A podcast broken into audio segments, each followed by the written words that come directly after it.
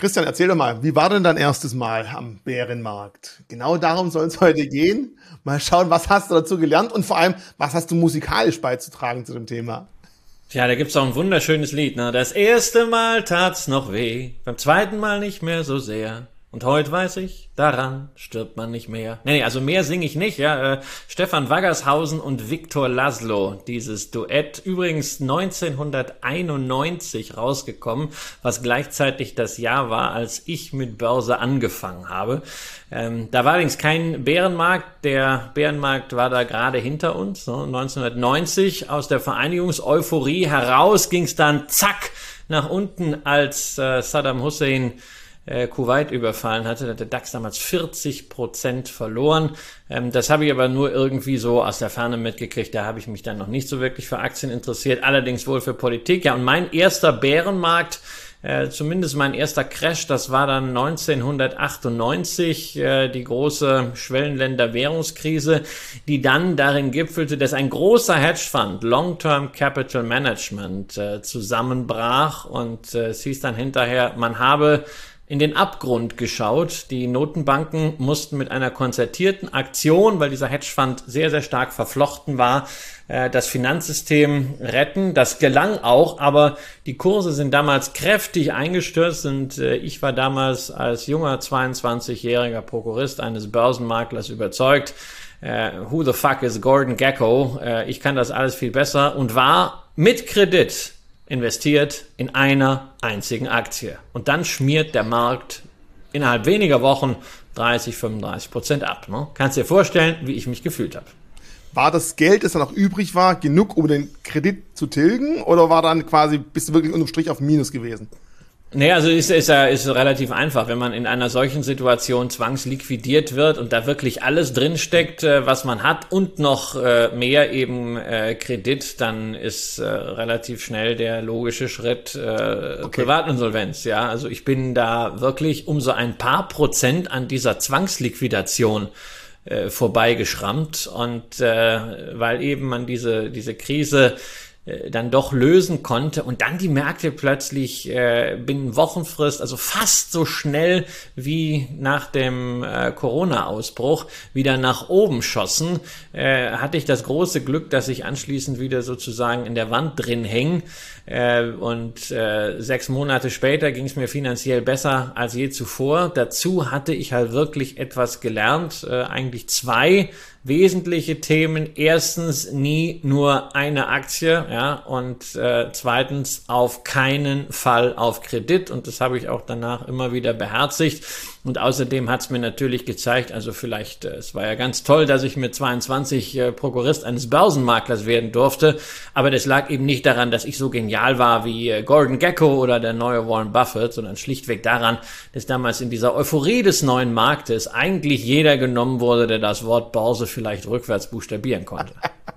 Also das hat mich, das hat mich, das hat mich ziemlich geerdet, hat dann auch äh, anschließend dazu geführt, dass ich dann in dieser Endphase des neuen Marktes irgendwie so ein bisschen risikoavers war. Da konnte man ja wahnsinnig schnell, wahnsinnig viel Geld verdienen. Ich habe dann da gar nicht mehr mitgemacht, hatte dann auch hinterher kein äh, Geld flüssig, weil ich mich dann äh, 99 an einer äh, Internetagentur beteiligt hätte, die ich hinterher dann äh, über die Börse auch wieder rausverkauft habe. Das war dann ein anderer heißer Deal.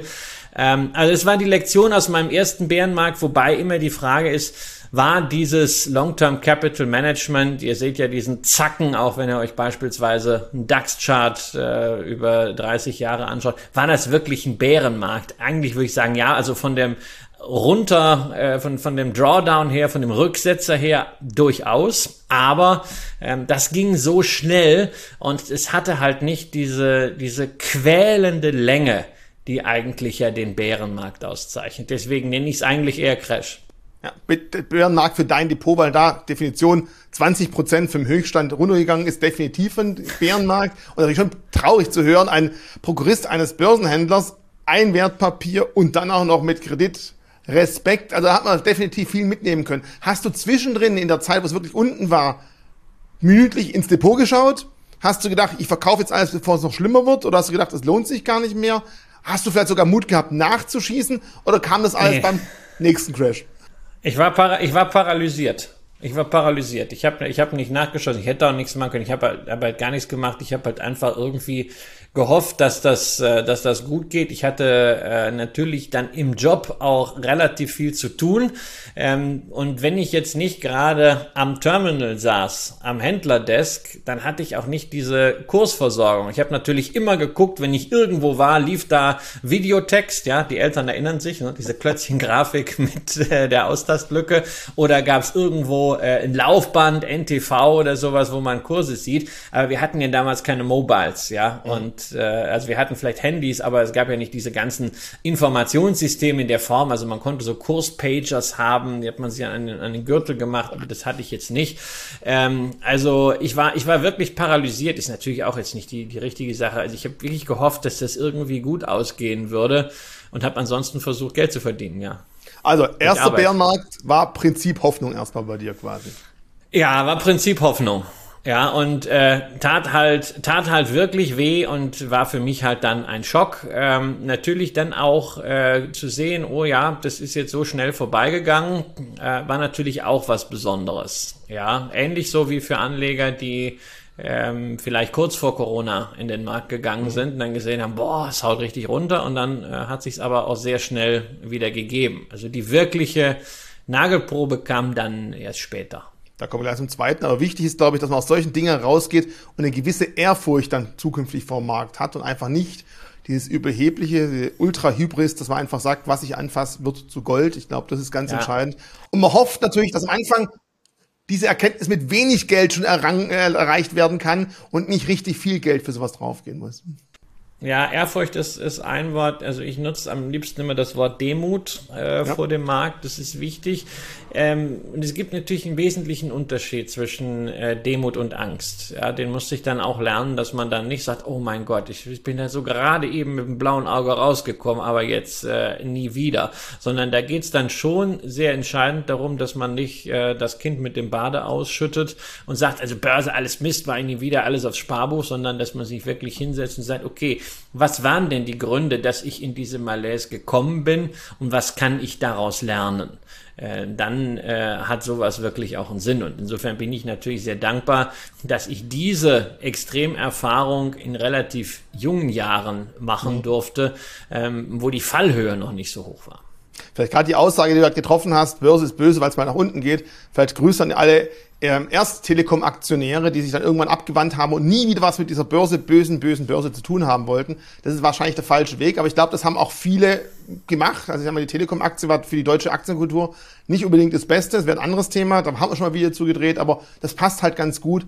Dabei bleiben, vertrauen und lernen daraus vor allem und schauen, was können wir beim zweiten da kommen jetzt wahrscheinlich zum neuen Markt, anders, besser machen. Und es war auch mein erster Crash, nur so am Rande, wo ich auch gedacht habe, hoppala, erstmal ging es halt um mehrere hundert Prozent nach oben.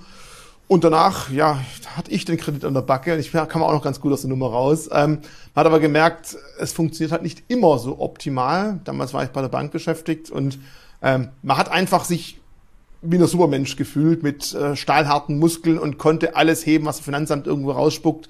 Bei dir, du warst schon etwas gestärkt oder hattest den ersten Teilcrash hinter dir. Wie war da für dich der neue Marktcrash? Und vor allem, wir haben nachher eine Grafik, was hat sich unterschieden zu dem ersten, den du nur kurz erlebt hattest? Naja, also das äh, im Wesentlichen war der Unterschied zwischen diesem äh, Long-Term Capital Management Debakel 98 und äh, dann dem neuer Markt oder Dotcom Crash äh, eben die Länge. Ja, also äh, Long-Term Capital Management, Russland-Asien-Krise, alles so zusammen. Es waren halt am Ende waren es ein paar Wochen, wo es wirklich äh, richtig reingehauen hat oder bis zur Erholung waren es dann ein paar Monate.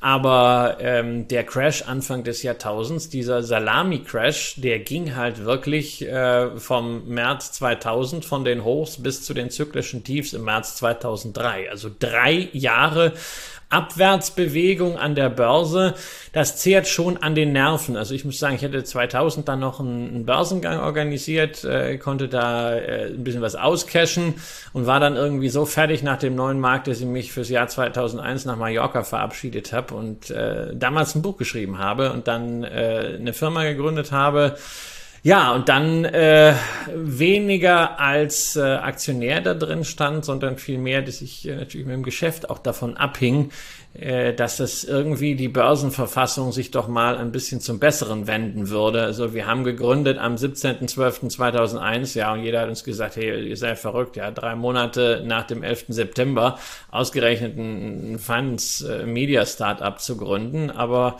ähm, es hat dann ganz gut funktioniert. Trotzdem muss ich sagen, also eine quälend lange Zeit, ja, wo man immer wieder dann die Hoffnung hatte, oh, jetzt müsste es doch mal allmählich vorbei sein. Ja, jetzt reicht's doch. Dann äh, kam der, der 11. September, ja, der natürlich eine Zeitenwende auch dargestellt hat für unsere Generation, Regine. Ich glaube, das können wir schon sagen, weil äh, wir hatten uns ja darauf eingestellt, dass äh, eine neue Weltordnung erschaffen war nach dem Fall des Eisernen Vorhangs und plötzlich diese, diese Terrorbedrohung, äh, das war für mich schon äh, wirklich auch eine Zäsur äh, gerade weil ich auch zu, zu New York immer eine besondere Beziehung hatte. Ähm, dann erholten sich die Märkte aber davon komischerweise relativ schnell. Da dachte man auch wieder, ah, naja gut, ja, äh, ganz guter Zeitpunkt, jetzt auch die Firma zu gründen. Dann kam dieses Jahr 2002 wo der DAX alleine nochmal 40 Prozent verloren hat. Das war dann wirklich irgendwann depressiv fatalistisch. Wir haben damals äh, für Investmentbanken gearbeitet und ich weiß noch, ich rief dann irgendwie bei der, bei der Dresdner Bank an, um ein äh, Projekt abzustimmen und da äh, sagte mir dann mein, äh, mein Kunde äh, aus dem Handelsdesk, sagte, ja, ist überhaupt nichts los heute. Also wir haben jetzt schon überlegt, wie viele Tage darf der DAX noch fünf Prozent verlieren, bis er dreistellig ist? Ja, ne, klar, dieser, dieser Fatalismus. Und da merktest du dann, boah, irgendwie, es war irgendwie alles, es war alles mies. Und alle wurden immer negativer und dann, es hat irgendwie niemand mehr daran geglaubt, dass es weiter aufwärts geht. Dann kam damals noch der Irakkrieg dazu. Das zeichnete sich ab, dass äh, Bush Junior einen Krieg vom Zaun brechen würde, ja. Und äh, das ging dann endlich los äh, 2003, äh, nachdem wir das ganze Jahr 2002 man äh, schon darüber äh, gesprochen hatte, die Kontroverse lief, auch im deutschen Wahlkampf damals von Gerd Schröder mit seinem strikten Nein ausgehend. Und dann weiß ich, habe ich wirklich im März eine äh, Seminar-Roadshow gemacht äh, mit äh, der Dresdner Bank auch wieder. Und ich hatte meine ganzen Beispiele irgendwie gerechnet äh, auf einen, auf einen DAX-Stand, der fünf Punkte, 500 äh, Punkte höher war.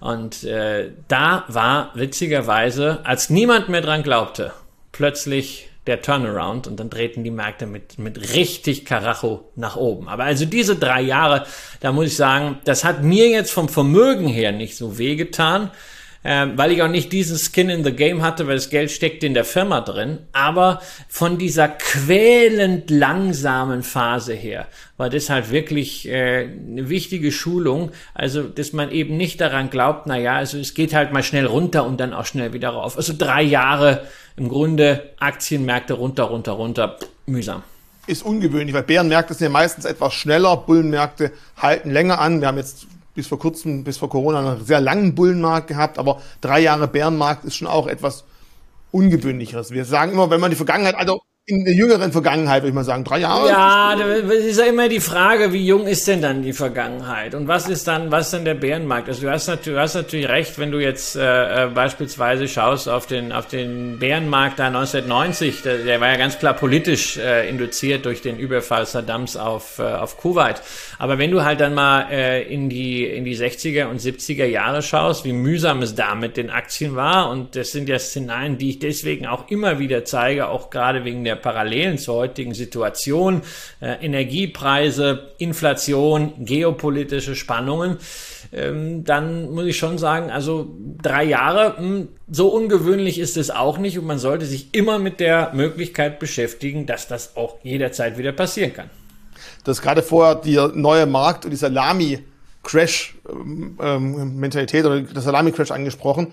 Wir haben jetzt mal eine Grafik, die du mir vorher zugeschickt hast, dass man mal sehen kann, was heißt denn eigentlich Salami-Crash und was war dann wirklich so stark betroffen davon. Und das ist natürlich ganz klar, wie so häufig, Qualität zahlt sich halt irgendwo aus. Und wenn man halt hohes Risiko fährt mit möglichst hohen Gewinnen, hat man natürlich auch hohe, hohe Verlustrisiken, die man eingehen muss. Und ähm, wenn man anschaut, ganz klar, die Tech-Unternehmen, die halt auf dem Papier toll aussahen, die halt noch mit, nach der Cash-Burn-Rate, äh, Rate, Cash-Burn-Rate irgendwie äh, festgemacht wurden. Wie lange halten die noch aus mit dem Geld, das sie haben, um noch irgendwie aktiver Markt zu sein? Das war damals eine Kennzahl am neuen Markt. Die hat es halt in der ersten Phase erwischt und danach ging es weiter. Genau, dann kamen halt äh, so die allgemeinen Tech-Werte, damals die großen Werte, eine Microsoft, äh, eine Intel, eine Oracle. Und dann gab's aber eigentlich äh, ab dem, äh, ja, im Grunde äh, Jahr 2001, so kurz vor dem 11. September, ging dann die BES auch los in den Werten, die sich bis dato gut gehalten hatten, die so zumindest seitwärts liefen. Dow Jones Index damals auch seitwärts gelaufen äh, bis weit ins Jahr 2001 rein, während die Nasdaq schon äh, 50 Prozent unter Wasser war und die unprofitablen Tech-Werte äh, weitgehend eingesagt waren. Aber dann bröselten halt auch die äh, irgendwann und erst als auch diese Werte mal richtig auf die Glocke bekommen hatten, war dann dieser Bärenmarkt auch tatsächlich vorbei. Ja, das heißt also, ähm, das ist so ein Drehbuch für so ein Bärenmarkt. Ja, ähm, und wenn man das jetzt mal auf, versucht, auf die heutige Situation zu übertragen, dann muss man ganz klar sagen, also die Phase 1, wo die unprofitablen Tech-Unternehmen abgestürzt sind, die haben wir schon hinter uns. Die haben wir ganz klar absolviert. Und da können wir ja sozusagen als Annäherung, als Proxy den ARC Innovation ETF äh, nehmen oder von mir aus auch den, den Jan Beckers Fonds oder den Frank Thelen Fonds. Da sieht man, zack, da haut's halt richtig runter. Phase 2 haben wir dann schon erlebt, ja, also die Nasdaq, die ja getragen wird inzwischen im, im 100er Index zu mehr als der Hälfte von sieben Technologieunternehmen, hier von denen, mit denen wir auch schon mal gesprochen, von den Ammermanns mit äh, Apple und Microsoft an der Spitze, die war ja auch zeitweise zumindest in äh, Dollar über 30 Prozent äh, im Minus. Das ist so Phase 2. Aber was wir definitiv nicht haben, ist Phase 3, nämlich dass also die stabilen defensiven Unternehmen, beispielsweise aus dem Nahrungsmittelbereich oder mal ganz allgemein äh, die Dividendenaristokraten, dass die abgebrezelt werden, sondern da haben wir teilweise ja selbst in US-Dollar neue Höchstkurse jetzt gesehen bei einer McDonald's, bei einer General Mills, bei einer Kellogg's und äh, da sehen wir halt, also wir sind in diesem Bärenmarkt irgendwo in der Phase 2. Ob es zur Phase 3 kommen muss, ist ja gar nicht äh, äh, gesagt. Ja? Aber erst dann wäre es ein wirklicher Bärenmarkt. Momentan letztendlich, wenn du nicht volle Kanne in unprofitablen Tech-Unternehmen bist oder volle Kanne in europäischen Nebenwerten drin steckst, vor allen Dingen in deutschen Unternehmen, die stark unter der Energiekrise leiden, wenn du ein globales Portfolio hast, ist das doch momentan auch gemessen am MSCI World, insbesondere in Euro. Das ist doch kein Bärenmarkt, was wir hier erleben, das ist vielleicht ein Bärchenmarkt. Aber wir wollten einfach mal zeigen, auch, auch wenn es definitiv noch lang nicht so schlimm aussah wie Ende 2001, so während den 2000er Zeiten, äh, ist einfach mal wichtig zu sehen, was sollte man vielleicht mitnehmen. Und ich glaube, du hast gerade was Wichtiges angesprochen, sich nicht zu stark in einem Sektor festbeißen. Natürlich hat es in den letzten Jahren unglaublich Spaß gemacht, in irgendwelchen Tech-Werten investiert zu sein, die halt einen Höchstpunkt nach dem anderen im, im Sturm erobert haben. Aber ich glaube, die jetzige Phase zeigt halt, ja, stimmt, nichts ist besser als der Durchschnitt. Es gibt gewisse Phasen, wo manche Sachen besser laufen. Da waren halt diese langweiligen Nahrungsmittelhersteller, Maschinenbau und so weiter lang nicht so gefragt.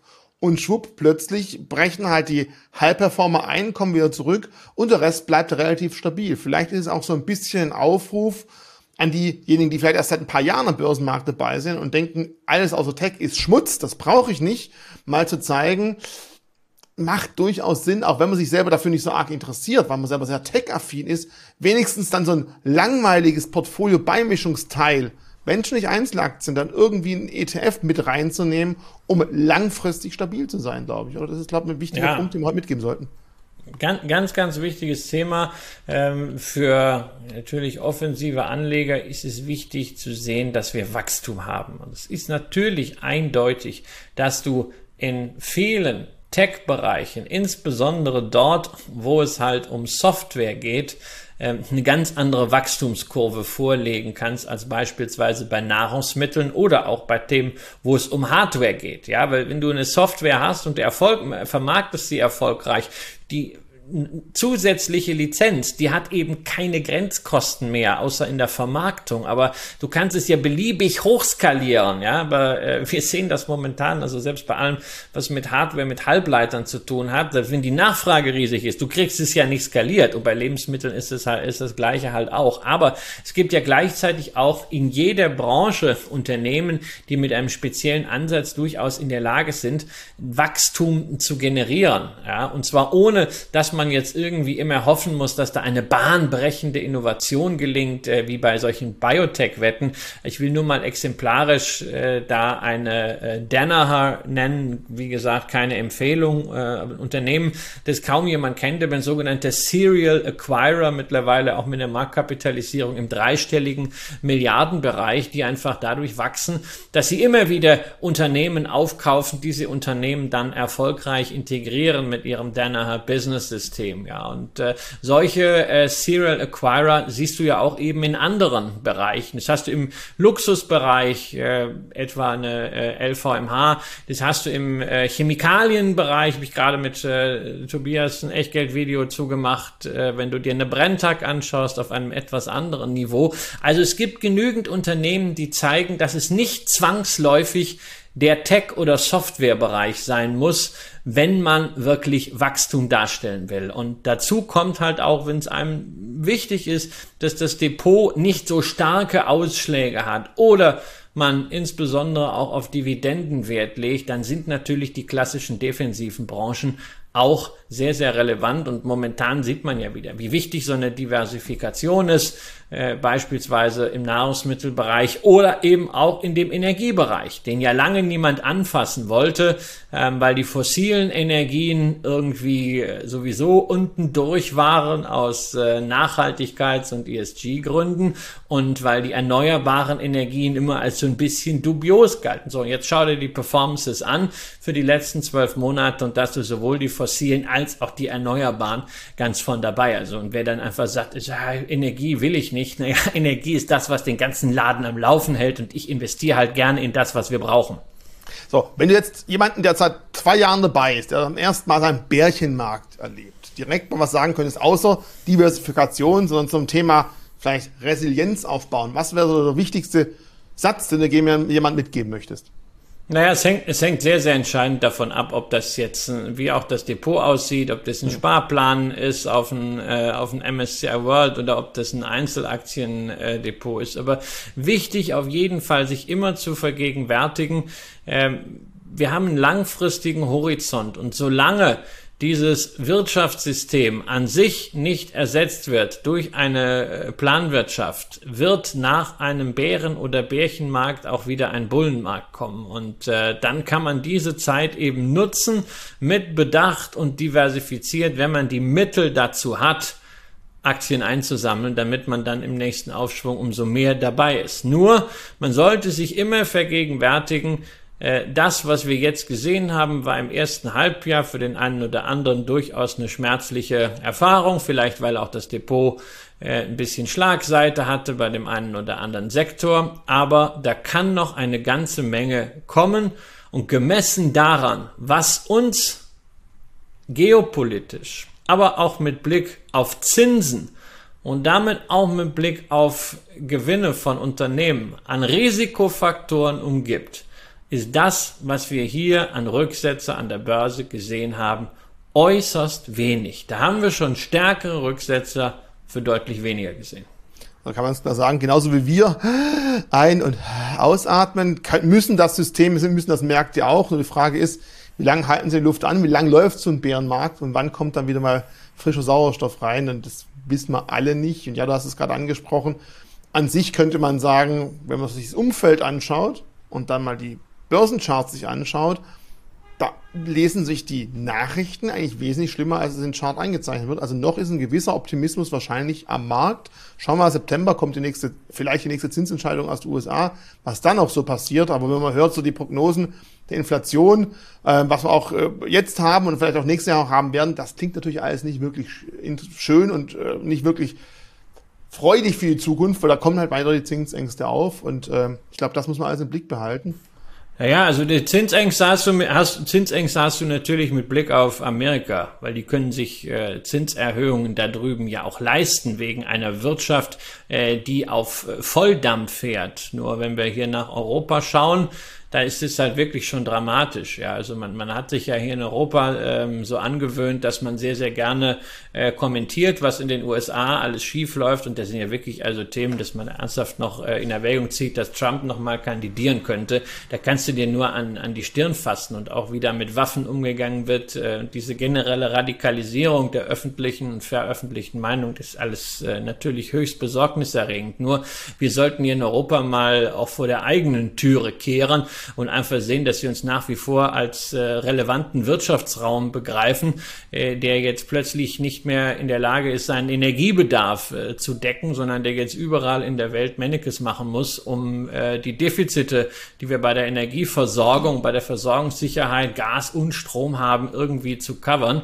Und darüber hinaus haben wir eine Währung, die völlig zerlumpt ist. Ja, also es gibt ja äh, hier eben äh, bei der bei der EZB schon bei der ersten Zinssenkung wieder das Thema, dass man gesagt hat, naja, ja, gleichzeitig mal hier ein äh, Programm, um zur Not, äh, wenn die Spreads sich ausweiten, äh, Italien zu stützen.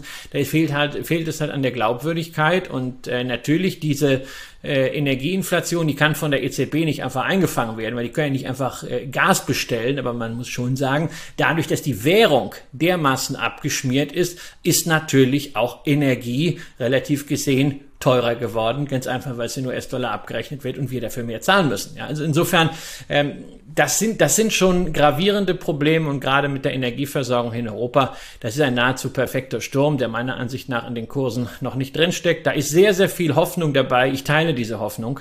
Natürlich, nicht nur damit meine Aktien steigen, äh, sondern äh, vor allem, weil ich glaube, dass es unsere Gesellschaft äh, zerfetzen kann, wenn das, was man momentan auch an, an Stromabrechnungen, äh, an Abschlägen, an Gasabschlägen sieht, was Leute, die das bekommen haben, jetzt schon posten, wenn sich das alles materialisiert und wenn die Politik das nicht kompensiert kriegt, dann ist das ein Desaster. Und deswegen sollten wir auch uns wirklich bewusst sein, dass wir hier darüber reden, wie kann man jetzt so sein Geld anlegen.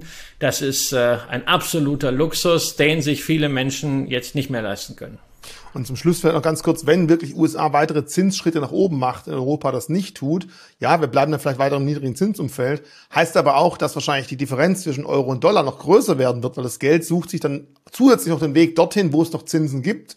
Und dann werden vielleicht einige Eurobeträge auch noch in den Dollarraum abfließen. Also, wenn zwar keine Zinsen kommen, dann kommt wahrscheinlich zumindest, ein, könnte noch ein schlechteres Verhältnis zwischen der Parität Euro Dollar kommen, was auch insgesamt, du hast es angesprochen, auch nicht wirklich schön ist. So, wir wollen aufhören, schwarz zu malen. Ist ja so für, nein, wir wollen ja nicht schwarz malen. Es ist ja so, also diejenigen, die US-Aktien haben oder die in MSCI World mit 70% US-Anteil haben, die profitieren ja momentan, momentan sogar davon. Die Dividenden von US-Unternehmen sind deutlich, deutlich höher. Ja, man darf sich, man muss sich halt nur klar machen, was ist denn der Preis? Und den Preis zahlen wir alle, auch diejenigen, die eben keine Aktien haben, äh, unter anderem in der privaten Lebenshaltung. Das ist äh, der wirkliche gesellschaftliche Sprengstoff. Insofern tue ich mich auch immer schwer zu sagen, oh, also ich bin ja eigentlich ganz zufrieden, erneuerbare Energie so läuft und US-Werte läuft. Ja, ähm, also der, man will ja doch, man will doch kein Krisengewinnler sein. Wir wollen doch, dass am Ende es im Land und in unserer europäischen Region auch insgesamt vorwärts geht, dass das, äh, was mal Frau Merkel sagte, ein Land, in dem wir gut und gerne leben, dass das einfach erfüllt ist. Nur das ist nicht erfüllt, wenn 60 Prozent der Menschen, wie der Sparkassenpräsident das jetzt gesagt hat, äh, auf Dauer in diesem Umfeld keine Reserven mehr bilden können, sondern den gesamten Lohn, das gesamte Einkommen und vielleicht noch mehr, sprich ein Dispo, für die Lebenshaltung äh, benutzen. Insofern, äh, auch wenn man da vielleicht richtig investiert ist, wenn man in Anführungszeichen Übergewinne einfährt, weil man Energieaktien hat, erneuerbare Aktien hat, äh, Lebensmittelaktien hat, weil man generell im Dollarraum ist. Alles fein, freue ich mich natürlich einerseits auch, aber andererseits habe ich ein verdammt beklemmendes Gefühl im Magen, wenn ich mir darüber nachdenke, was das gesamtgesellschaftlich heißt. Ich würde sagen, da lass mal einfach mal einen Punkt und äh, einen Haken dran und setzen hier genau das Gespräch aus, weil es sind absolut richtige Dinge, ähm, wo jeder sich im Klaren sein muss jeder, der jetzt vielleicht das Video anschaut, interessiert sich für Aktien, deswegen guckt er das Video an. Aber es gibt halt einfach sehr, sehr viele, die konnten sich dafür noch gar nicht interessieren, weil einfach nichts übrig war. Und für dem, was nicht übrig ist, bleibt jetzt noch viel weniger übrig. Da ist halt das Minus da. Ja, und schauen wir einfach mal, ob wir irgendwann wieder vom Bullenmarkt sprechen können in Monaten. Ja, mal gucken. Ich bin auf jeden Fall gespannt. Aber erstmal mal andere Probleme, glaube ich, die gelöst werden müssen. Bis dahin. Ich freue mich aufs nächste Video mit dir. Ciao. Ciao.